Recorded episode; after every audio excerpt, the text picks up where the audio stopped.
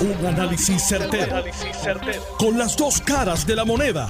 Donde los que saben no tienen miedo a venir. tienen miedo a venir.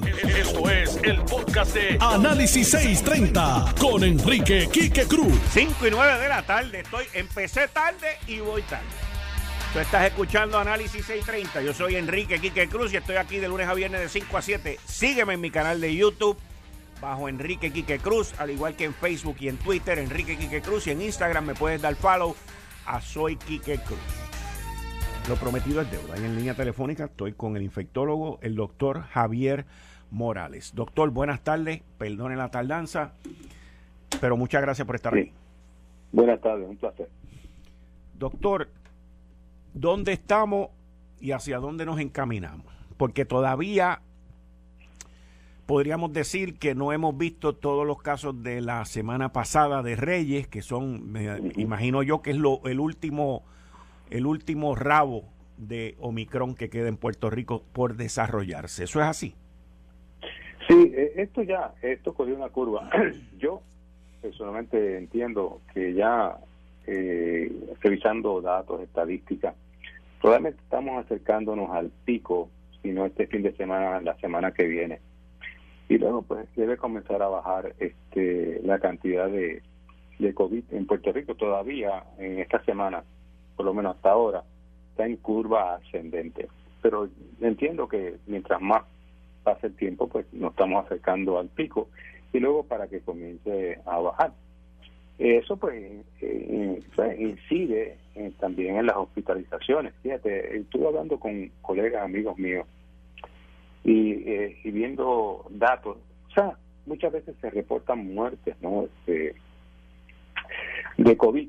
Eh, y pues son muertes que el paciente tiene COVID, pero a lo mejor infartó, a lo mejor murió de otra cosa, o sea, pero como tiene COVID, pues lo, se lo achacan a COVID. Una cosa que suena que es bien interesante es que aquel proceso inflamatorio que se veía con las otras eh, variantes, la delta y la primera, las primeras que salieron, no se está viendo con este, con estos pacientes. No siempre tuve estos pacientes gravemente enfermos como se veía antes. Y esa puede ser una de las razones por qué el sistema de salud no ha colapsado. Si nosotros hubiésemos tenido la cantidad de pacientes que hoy que creo que eran 750, la hubiésemos tenido con la cepa delta, el sistema de salud hubiese colapsado, pero no luce, no luce que está ocurriendo. Así que yo yo veo esto que esto va a seguir la gente contaminándose porque la gente sigue reuniéndose siempre hay fiestas este los parques de pelota abrieron pero no hay sillas asignadas eh, separadas o sea que vean casi a mí que me gusta el béisbol me gusta estar detrás del home y si hay 1200 personas todas sentadas uno al lado del otro, pues, eh, sabes, no, no creo que funcione y me gusta el béisbol. Y yo creo que se debe abrir los parques, pero con cierto orden, este, para tratar de minimizar el riesgo de contagio y exigir mascarillas en el juego. Claro, una cerveza con una mascarilla es bien difícil. Pero Ahora, doctor, usted, usted menciona que cogió una curva al principio, cuando me estaba describiendo dónde estamos hoy, cogió una curva, que estamos cerca del pico, que la curva es ascendente. Mi primera pregunta es, ¿la curva ascendente va más lenta que la semana pasada y que la anterior? La, en términos, en términos de velocidad de contagio. Yo yo no la veo subiendo tan rápido como antes, vamos a ponerlo. O sea, ese dato estadísticamente eh, sí está subiendo y probablemente está subiendo a, a menor paso. Pero no te puedo contestar categóricamente porque esos datos estuve tratando de conseguirlo y no los conseguí, no los tengo. Lo que sí es que estaba eh, viendo que los pacientes hospitalizados no están tan severos, probablemente no están corriendo la fase inflamatoria que corría esto antes, lo cual es bien bueno. Pero fíjate, eh, interesantemente, este, por ejemplo, tú, tú coges los pacientes pediátricos y estadísticamente la mitad de esos niños son de menos de 5 años, el 50%, que son los que no pueden estar vacunados porque no está aprobada la vacuna para usarlo. Y el niño, probablemente, el niño eh, que menos 5 años tiene un sistema respiratorio menos desarrollado y son más propensos a, a los virus respiratorios que pueden coincidir con esto. Pero afortunadamente, eh, esos niños, los que más severos han estado, tienen también otras comorbilidades. y que los lleva a complicarse, no por el COVID tan solo, sino que el COVID probablemente lo esté llevando a complicarse de lo que ellos ya tenían. Y vuelvo y te digo una cosa aquí, que, y es la siguiente. Si, esta, si nosotros cogemos los que quedan por vacunarse, los que ya se infectaron, que es un número enorme de personas, y cuando le toque el refuerzo se lo ponen, y los que se infectaron y no se han vacunado, se vacunan y comienzan a vacunarse dentro de mes y medio o dos meses, porque los anticuerpos de esta de este COVID que le está dando ahora, le va a durar tres meses, cuatro meses, y llega una cepa nueva y vuelve y le va a dar otro COVID de nuevo, porque es la gente que no se nos está cuidando, o los están contaminando gente que no se cuida. Yo entiendo que si nosotros cogemos bien en serio, y creo que la vacunación en Puerto Rico está subiendo. Este, fin, este, este fin de semana eh, surgió en distintos medios una preocupación ante la falta de crisis de que eh, las hospitalizaciones estaban subiendo, pero que como quiera, el secretario de salud dijo que, que la ocupación en los hospitales principales de toda la isla estaban en 54%, pues entonces se quiere como que mover la crisis a que sí, este, como quiera va a haber una crisis porque los empleados de los hospitales pues se han contagiado también y hay menos gente. ¿Eso es así? Sí, eso es así. Este, la, los, las enfermeras, los empleados de primera línea, sí se han contaminado muchos de ellos y ha habido que, con necesidad ha habido eh, reducción en cama. También tú tienes que ver. Cuando usted dice reducción, cuando usted dice reducción en cama, es que no puedo, tengo que mandar gente para las casas porque no tengo enfermeras o enfermeros para atenderlo en un volumen de cama más alto. O no admitirlo. Eso, eso sí, no admitirlo, eso mismo. Eso, eso ocurrió ya. Eso ocurrió ya. ocurrió, eso ocurrió ya y este y claro, una de las cosas que se ha discutido en, entre los infectólogos y la gente que brega con esto eh, todos los días es que eh, esos tratamientos de anticuerpos monoclonales, antivirales, hay, hay unas prioridades que son este son grandes, pero eh, tú tienes una prioridad, es que ese personal de primera línea tienes que tratarlo inmediatamente, porque si lo tratas, a lo mejor entre 5 y 7 días te puede regresar a trabajar. Y es una de las de las prioridades que por lo menos yo siempre he sugerido y lo he dicho públicamente, una enfermera infectada con COVID y tenemos este un antiviral o tenemos un anticuerpo monoclonal, este vamos a dárselo porque esta enfermera una vez se lo da va a sentirse mucho mejor y puede regresar a su trabajo entre 5 y 7 días. Y eso es una de las cosas que uno tiene que estar velando todo el tiempo. Mira, y por ejemplo, mira, ahora mismo nosotros eh, hay un estudio que vamos a correr como tercera dosis, un booster con Moderna, y vamos a poner a la misma vez la vacuna de pulmonía. ¿Por qué? Porque la gente que no está protegida con pulmonía, eh, contra, la, contra la pulmonía, pues puede entrar al hospital y puede este, eh, desarrollar la pulmonía ya. Lo que tenemos que ahora es evitar todas esas condiciones eh, que tienen los pacientes a la vez que tienen COVID, tenerlas bajo control. Porque un paciente que tenga las coronarias y tenga angina inestable, le da COVID, ese paciente tiene una gran probabilidad de infartar un paciente con un azúcar descontrolada tiene una gran probabilidad de que si le da COVID se complique la diabetes y puede tener una acidosis diabética. Y así todos los renglones que van alrededor de esas personas, porque lo que se están contaminando y hospitalizando la mayoría son gente de más de 70 años. Esa es la gente que más complicaciones tiene, coronarias, este, cardiovasculares, hipertensión, diabetes, problemas pulmonares. Y esa es la gente que uno tiene que reenfocarse a ver si se pueden mantener fuera. Y puede haber gente también que piense, pero quiero que lo repita porque usted ya lo dijo, pero lo que pasa es que puede haber gente, ah, a mí ya me dio, ya yo no me tengo que vacunar. Pues eso eh, se, se quede tres meses cogiendo fiado por ahí, porque esos anticuerpos le van a desaparecer en tres a cuatro meses. Ahora bien, la persona que le da COVID y se vacuna, los anticuerpos protectivos llegan de aquí a la luna y van a durar mucho más. O sea que eh, a mí todavía no me hace sentido no vacunarse. Mira, cuando tú coges las estadísticas, son bien claras. El tener, me dicen a mí, pacientes que vengo, veo en la oficina, dice, yo estoy vacunado, tengo las dos dosis. No, tú no estás vacunado. Ya tú pediste los anticuerpos. O sea, si te da COVID es como, básicamente, en cierta forma, como si no estuviese vacunado. Mira, las estadísticas, ¿quiénes son los que han muerto? Los no vacunados y los que tienen dos dosis. El 7% todavía es una constante, entre 7 y 8%, que han fallecido los de tres vacunas, pero han muerto de otras cosas. ¿Entiendes? O sea que la constante sobre el 90% de los que fallecen son gente no vacunada o que tienen solamente dos dosis. O sea, yo no entiendo cómo alguien pueda decir que las vacunas no funcionen. Doctor, entonces se espera que el pico se llegue a finales de esta semana, a principio de la otra. El pico, pico, pico. Yo espero que sí. los números podría ser que ya empecemos a, por lo menos que empiece a bajar la tasa de positividad, pero todavía está en ascenso, ¿sabes? ¿Se estima que llegaremos a 50% de positividad? Bueno, eh, yo te puedo decir que hay un laboratorio que yo pues hablo con ellos porque me den los datos de, allá de, de, la calle, ¿no? Ajá. Y este hoy el, uno de ellos estaba en 51%. Este, y sacaron, sacaron unas estadísticas bien interesantes. De, en diciembre había estado, este, noviembre, perdón, 1.8, después subió a 2.3, bajó a 2, y de momento dio un brinco para el 12 o 13 de diciembre a 11% y por ahí siguió subiendo a lo que tenemos este en este preciso momento. Pero este yo lo uso como, aunque tienes que entender también que, que la gente que va a hacerse la prueba es porque tiene síntomas o cree que está infectado. Y eso, la tasa de positividad, pues se altera, se altera con eso, pero como todo el mundo se la está haciendo, pues si tú ves una tasa que se ha mantenido en 40%, es altísimo. Es altísimo.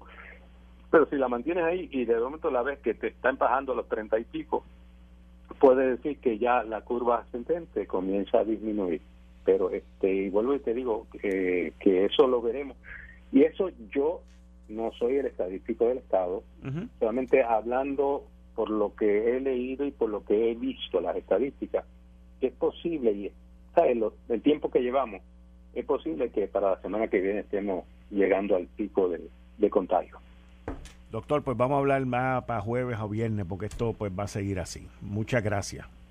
Un placer. Bien, ahí ustedes escucharon al infectólogo, el doctor Javier Morales, quien nos ha guiado a través de esta pandemia aquí en Análisis 630 en, en conjunto con eh, Nieves Garrastegui. Vamos a buscar ahora al ex fiscal José Lozada eh, con el próximo tema que tiene que ver con las expresiones que hizo el subsecretario de Seguridad eh, sobre la corrupción en Puerto Rico, Rafael Rivier, mientras él era el Special Agent in Charge del FBI. Mira, con Lozada vamos a hablar de tres temas.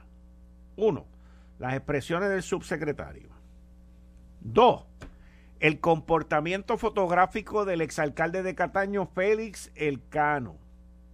Anda por ahí retratándose y despidiendo años y haciendo 20 cosas. Y tres, la nominación del juez al Supremo, Roberto Rodríguez Casilla. Buenas tardes, licenciado. No, todavía. Ok, todavía, todavía, todavía. Todavía porque la tecnología no funciona tan rápido como yo quisiera. Pero ahí vamos, ahí vamos. El subsecretario del Departamento de Seguridad Pública, un ex agente federal del FBI, quien antes de su retiro lo nombraron aquí en Puerto Rico Special Agent in Charge, Rafael Rivier. Él fue el que sustituyó a Carlos Case. Y él, mientras era Special Agent in Charge, para el FBI aquí en Puerto Rico, hace unos meses atrás, varios meses atrás, hizo una entrevista en un medio en los Estados Unidos, en la nación allá. Y él dijo que hacer negocio con el gobierno, que la corrupción es la forma de hacer negocio en, en, el gobierno. Esas fueron las expresiones de él. Yo tiré un tuit esta mañana porque yo entiendo que él tiene que explicar eso. Y también entiendo que el secretario del Departamento de Seguridad Pública, Alexis Torres, no es el que tiene que dar las explicaciones ni sacar la cara de lo que él dijo. Porque también dijo que en Puerto Rico hay una cultura de corrupción. O sea, estas expresiones, para que estemos claros lo que significa cuando es una cosa cultural, cuando es una forma de hacer negocio con el gobierno, él está diciendo que la cultura de los que hacen negocio con el gobierno es de corrupción y de que prácticamente todos los que hacen negocio con el gobierno, pues de alguna forma u otra, son corruptos.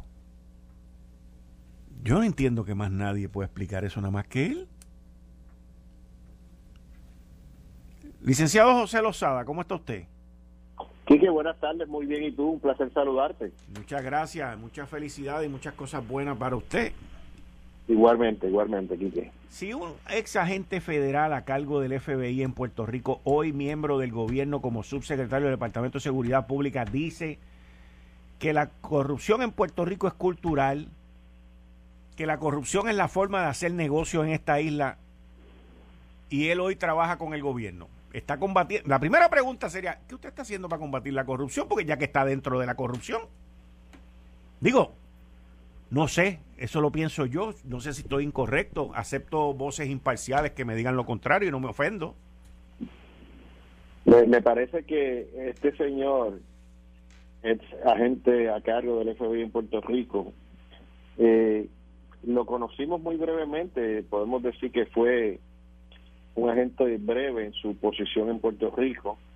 Eh, no conocemos de mayor gestión con relación a su gestión en Puerto Rico y ahora hace estas expresiones completas y totalmente desafortunadas porque debo pensar que la gran mayoría de las personas que hacen negocios con el gobierno son gente seria, son gente decente, son empresarios que van a competir para lograr hacer negocios con el gobierno y financiar esa operación, porque como sabemos, el gobierno, por todos los trámites burocráticos que tiene, se tardan en pagar a esas personas que dan servicio. Así que sus expresiones son completas y totalmente desafortunadas. Y, coincido contigo, Quique, que debe eh, llamar a tu programa y explicar sus expresiones y fundamentar sus expresiones. No el señor secretario del Departamento de Seguridad Pública, porque él no dijo estas expresiones. Es la persona que la dijo, la llamada a contestar las mismas. Estoy completa y totalmente de acuerdo contigo, Quique. Licenciado, le voy a pedir un favor, no se vaya. Tengo que ir a una pausa comercial y regreso con usted para tocar el tema, el tema de, del comportamiento de Félix Elcano. Eh, las fotografías eh, que publicó Limari Suárez en su red de internet de una supuesta celebración por parte del Cano y cómo esto tendría un impacto en el jurado de gente contra quien él va a testificar, qué impacto tendría esto sobre su seriedad como, como testigo de los federales y sobre los federales que le dieron ese, ese tremendo eh, plan ahí De, de, acuerdo. es, que, es, que, eso no es un acuerdo. Eso, no, eso, es... un trineo de los Reyes Magos, Santa Claus, San Valentín, el pavo y las madres. No se me vaya. No se me vaya, licenciado. Eh, estás escuchando el podcast de Noti1. Análisis 630 con Enrique Quique Cruz. 5 y 32 de la tarde de hoy, lunes 10 de enero del 2022. Tú estás escuchando Análisis 630. Yo soy Enrique Quique Cruz y estoy aquí de lunes a viernes de 5 a 7. Suscríbete a mi canal de YouTube bajo Enrique Quique Cruz, en Facebook y en Twitter bajo Enrique Quique Cruz y en Instagram me puedes dar follow, soy Quique Cruz. Este próximo miércoles 12 de enero vas a tener la oportunidad de escuchar el primer debate sobre con los candidatos, perdón, con los candidatos a la alcaldía de Guainabo. Ya me confirmó Eduardo O'Neill, ya me confirmó Julio Pipe Abreu, Ahorita a las 6 de la tarde me llama Dana Miró, que también me confirmó. Los otros dos, la doctora y Ricky Aponte, les he pedido que llamen, que se contacten. No he oído nada. El debate va a ser este próximo miércoles a las 6 de la tarde. Lo vas a escuchar aquí por Noti1. Van a estar todos los candidatos que digan presente con tiempo en el lugar designado, que ya está el lugar, y de allí vamos a hacer la transmisión en vivo de ese debate. Así que en línea telefónica sigo con el licenciado José Lozada. Licenciado, el comportamiento de Félix Elcano Delgado, eh, fotos, conciertos, eh, me pegué en la loto, es, se queda chiquito comparado con el comportamiento de este testigo, niño símbolo de la cooperación federal. Eh, me parece que tiene una falta de mesura una falta de prudencia eh, que debería exhibir no su vida privada no ha terminado, él tiene una familia, debe estar atendiendo a su familia, debe estar atendiendo su asunto legal, pero hay un ejercicio de contrición, de arrepentimiento, que él no lo exhibe. Y yo te puedo asegurar que cuando le toque el turno de su sentencia, que no va a ser en el 2022, no va a ser en el 2023, probablemente sea en el 24 o en el 25, después de que termine de testificar en cada uno de los casos de los que él vaya a dar cooperación. Pero su comportamiento y su conducta no va a ayudar a la Fiscalía Federal en el caso, porque antes de lo que tiene que hacer la Fiscalía Federal es sentar a ese testigo a declarar conforme a su testimonio de su participación en los distintos incidentes y los abogados de defensa lo van a interrogar y lo van a, llevar a buscar contradicciones. Y ese ejercicio para el jurado es importante porque el jurado que espera que sea una persona seria, que haya demostrado arrepentimiento, que haya hecho un acto de contrición, pero si este señor actúa de manera desfachatada, desacatada, pues ¿qué van a pensar? Probablemente piensan que es un charlatán. Y ante eso no representa respeto a la figura de un testigo cooperador que participó de eso. Para la fiscalía puede ser importante que él haga un ejercicio de introspección y se quede haciendo cosas bajo el radar, como se dice, que no esté públicamente como si nada hubiera pasado.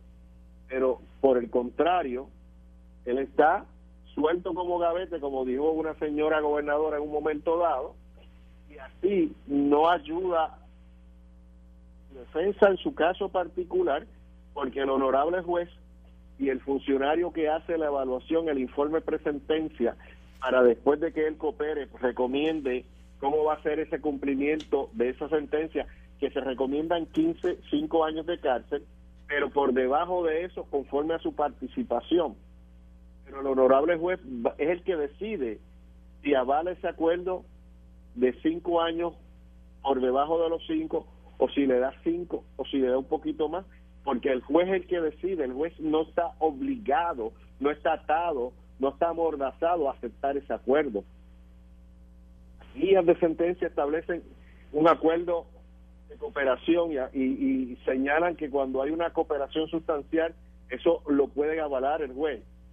El honorable juez va a evaluar la totalidad de las circunstancias y el honorable juez puede decir, no, no, son cinco años, pero no son eh, en un campo, va a ser en una cárcel, en el Buró Federal de Prisiones, no le voy a dar eh, esos dos años ni esos tres que él esperaba, porque él no ha demostrado arrepentimiento y el juez puede tomar esa decisión y el juez lo puede sentenciar a los cinco años te pregunto, cinco años de cárcel. te pregunto te pregunto qué efecto tiene eso sobre el jurado cuando lo vaya a escuchar a él como testigo en contra del de la faltera o de otra gente es que el jurado cuando el jurado va a analizar la prueba que se le presente pero el abogado de defensa de ordinario le va a hacer preguntas para restarle credibilidad para atacar su credibilidad y si ese es un ciudadano que no ha demostrado arrepentimiento ninguno, el jurado puede tomar eso en consideración. Y para el fiscal eso puede ser un problema porque si tienen a una persona como testigo que parece ser un charlatán, no parece ser una persona seria, ya hizo una declaración de corrupción, ya aceptó que fue un funcionario corrupto, pues ese testimonio puede ser desechado cuando no haya la corroboración suficiente, porque si la corroboración es suficiente y completa, el jurado debe encontrar culpable a aquel que él haya declarado, pero su testimonio mm, se le va a restar credibilidad, no tenga duda de eso, que se le va a restar credibilidad. Rapidito, que estoy corriendo atrás. Contra el reloj. Contra el reloj, porque me entregaron aquí un poquito tarde, pero nada, eso... La pregunta que te tengo es, ¿una movida de ajedrez políticamente astuta, el gobernador Pedro Pierluisi nominando al juez Roberto Rodríguez Casilla, en donde el mismo presidente del Senado, José Luis Dalmau, votó por la confirmación del dos veces, eh, si la Calderón lo nominó para una de las posiciones de juez. Para, ascenso. para un ascenso.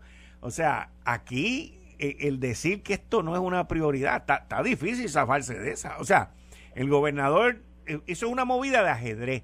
En, en, cuando tú juegas ajedrez, la movida más, más brutal es jaque mate. Me parece que el gobernador ha hecho una designación completa y totalmente acertada. Ha encontrado el mejor funcionario, el mejor juez para nominarlo a la plaza de juez asociado del Tribunal Supremo. Una plaza que está vacante desde diciembre del 2020. Eh, y yo he escuchado esas expresiones del señor presidente del Senado de que eso no es una prioridad. Yo discrepo completamente. Esto es de alta prioridad. Ahora mismo tenemos un Tribunal Supremo que es la la, la instancia última, la, la que decide con relación a las leyes, a los contratos, a, a los asuntos electorales, a todo lo que tiene que ver con el gobierno. Si se votara cuatro a cuatro, cuatro a favor y cuatro en contra, la decisión que prevalecería sería la del tribunal inferior. Es necesario en los tribunales colegiados que haya un número impar de sus miembros para que ese número impar sea el desempate eh, esto, esto no puede ser una cuestión política y no puede ser una cuestión discriminatoria porque el señor es impedido. Esto sería totalmente abusivo a la democracia. Él demostró que tiene todas las calificaciones y está excepcionalmente cualificado.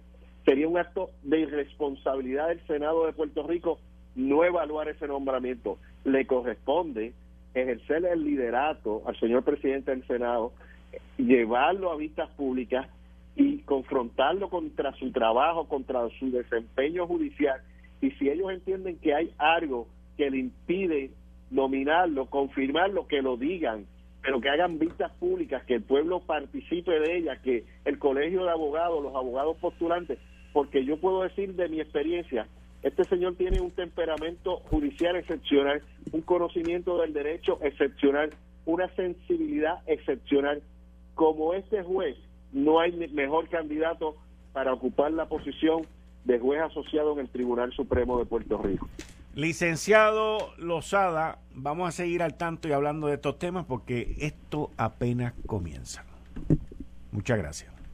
Un placer siempre, Kiki. Hasta luego. Hasta luego. Ahí ustedes escucharon al licenciado José Lozada, ex fiscal, ex director del negociado de investigaciones especiales y uno de los compañeros aquí, colaboradores en Análisis 630.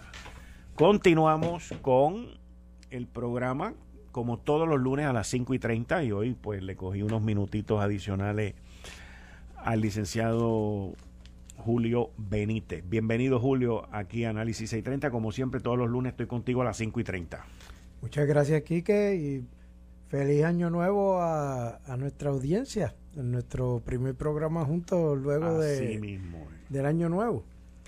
Así eh, mismo Aquí tenemos varios temas. Hoy salió una... Julio, hoy sale una información sobre unos incentivos de hasta 21 mil dólares eh, que se están dando, quiénes cualifican, para qué es el dinero, cómo funciona y, y quiénes pueden este, acogerse a esto. ¿Cuál es el propósito de estos incentivos? Bueno, el propósito de estos incentivos es ayudar a las personas que a raíz de los problemas económicos que ha causado el COVID desde el año 2020 han tenido problemas para manejar el pago de la hipoteca. Esto, estos fondos eh, son de vivienda, ¿verdad? Vivienda federal. Son, son manejados a través de, vivienda eh, y provienen de los fondos ARPA. Y básicamente eh, establece el programa que va a ser manejado a nivel del, de, la, de la Autoridad para Vivienda Pública.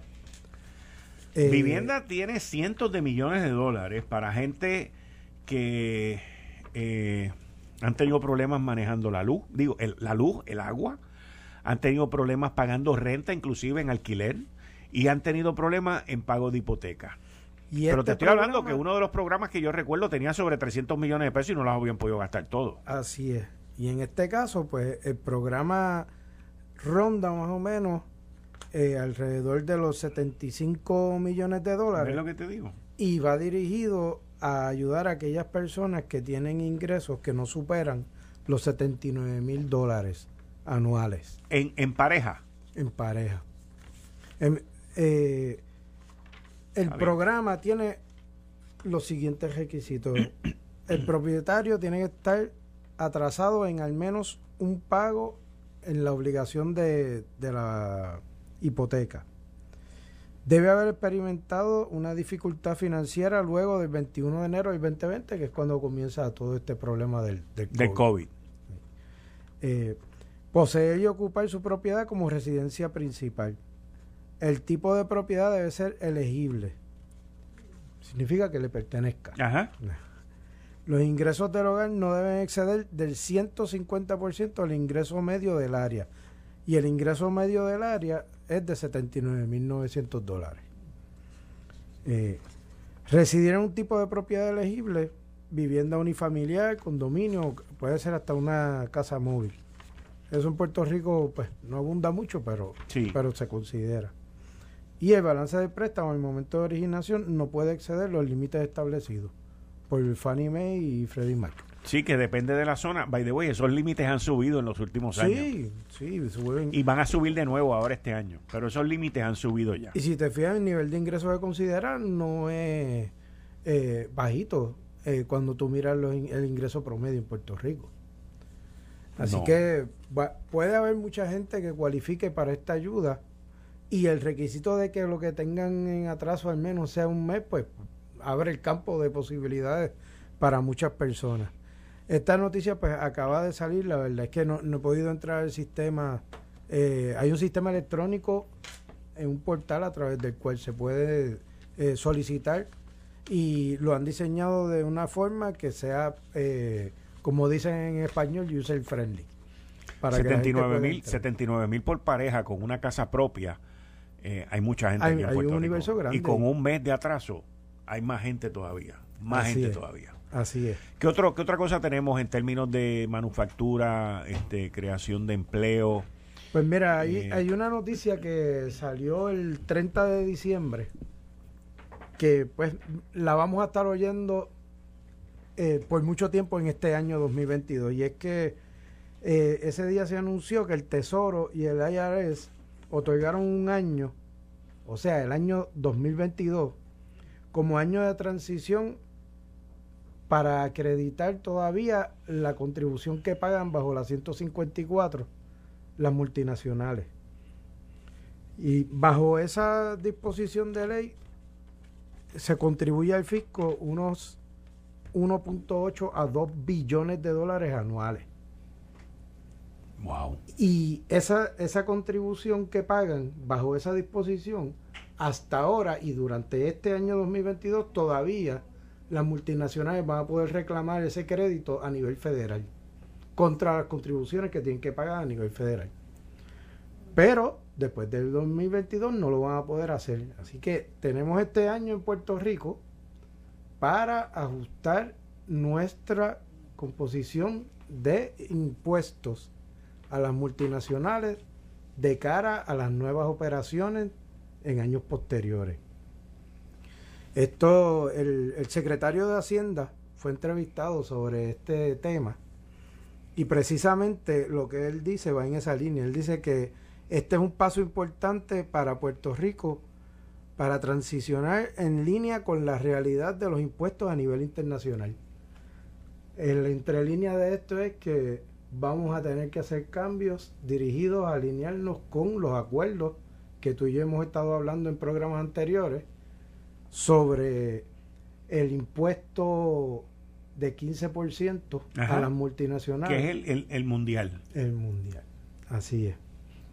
Que le aplica... aquí, aquí acaba de llegar una persona que va a estar con nosotros al aire a las 6 de la tarde, que está bien envuelto con este tema y yo me imagino que él debe de tener algunas ideas o algunas soluciones. Representante, presidente de la Cámara. Buenas tardes, un placer como siempre compartir con ustedes. Saludos y... Buenas tardes. Y sí, es un tema prioritario y lo vamos a estar atendiendo.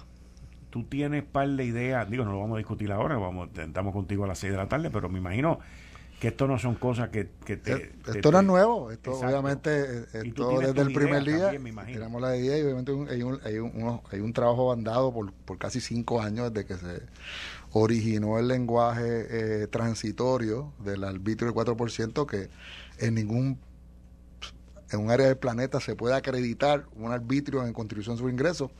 Esto es un documento que se preparó en el 2009-2010 por el IRS y que le dio esta, esta oportunidad a Puerto Rico de poder acreditar el, el, este mecanismo de recaudo que, que, era que nunca se habló de que era permanente y, llegó el momento.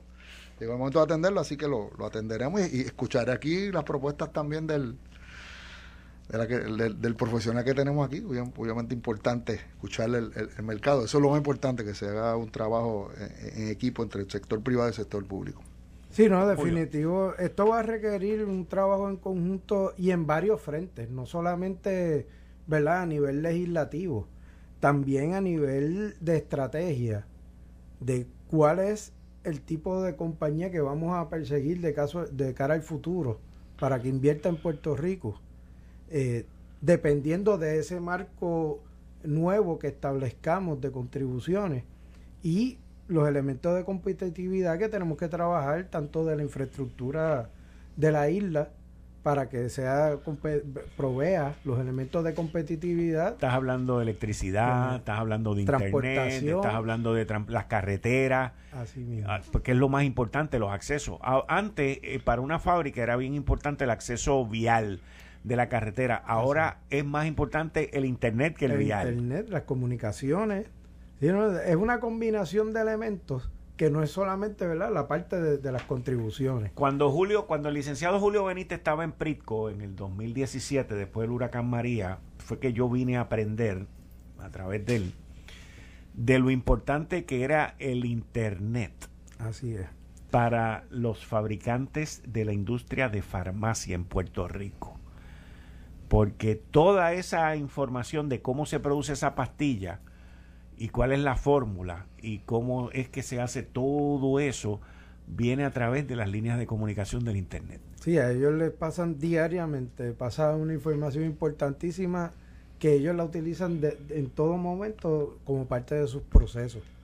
Eh, y esa conectividad a nivel mundial, donde de momento tú estás trabajando en combinación con una planta que está al otro lado del mundo.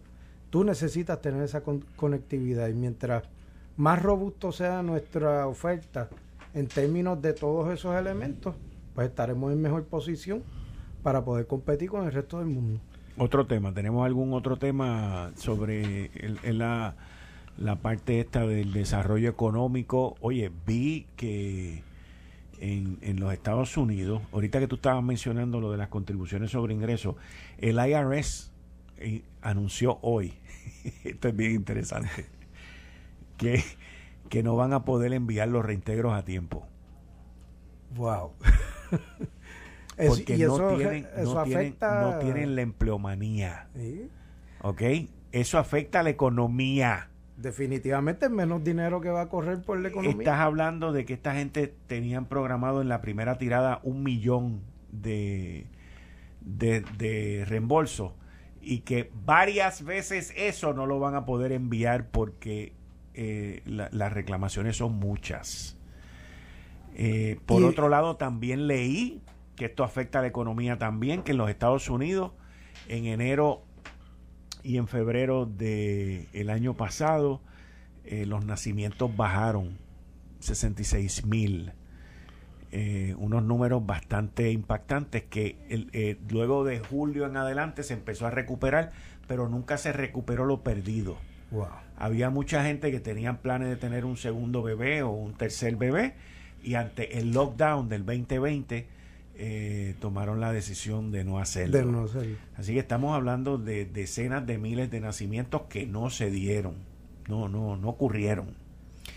Eh, estamos hablando, por otro lado, también millones de personas que están dejando sus empleos en compañía. Así es. Y se están dedicando a montar su propio negocio. Eso es una economía completamente nueva. Y todo esto a raíz de, la pandemia. Sí, del COVID, del COVID y la pandemia. Sí. Eh, el, comportamiento de la fuerza trabajadora a raíz de, del COVID ha cambiado muchísimo. Y pues mira, ya se está afectando la fila de trabajadores a nivel del, del gobierno y eso afecta la oferta y, y, el servicio que tiene que proveer el gobierno. Y, y, el gobierno de Puerto Rico no está exento de eso, pero fíjate que ya estamos hablando de que a nivel federal también se está afectando de la misma forma. Y de igual forma, tengo que decirte que, que en mi interacción con varios eh, empleadores a, nivel privado, cada día se utiliza más el, el asunto este del outsourcing, del trabajo, del hacer ciertas tareas o, cierta parte de los trabajos hacerlo por vía de terceros, subcontratados, bueno, gente que muchas veces no está ni geográficamente en el mismo sitio. Y de cara al futuro hay que mirar eso como una opción. Y hay que mirar... Que Puerto Rico sea la opción. Seguro. Especialmente en aquellas cosas que tienen que ser hechas en suelo americano por requisito del fondo de donde provee el dinero para pagar por esos trabajos. Esas son cosas que a nivel, ¿verdad?, de, de, la programación de la estrategia de desarrollo económico, pues tenemos que estar mirando de cerca, porque ahí es donde hay que insertar entonces las ayudas para poder darle el soporte a los empleadores locales y a los empresarios locales para poderse desarrollar y proveer esos servicios. Muchas gracias, Julio. Volvemos el lunes que viene. Nos vemos. Buenas tardes. Bien. Mucho gusto. Esto fue el, podcast de Notiuno. Análisis 630 con Enrique Quique Cruz.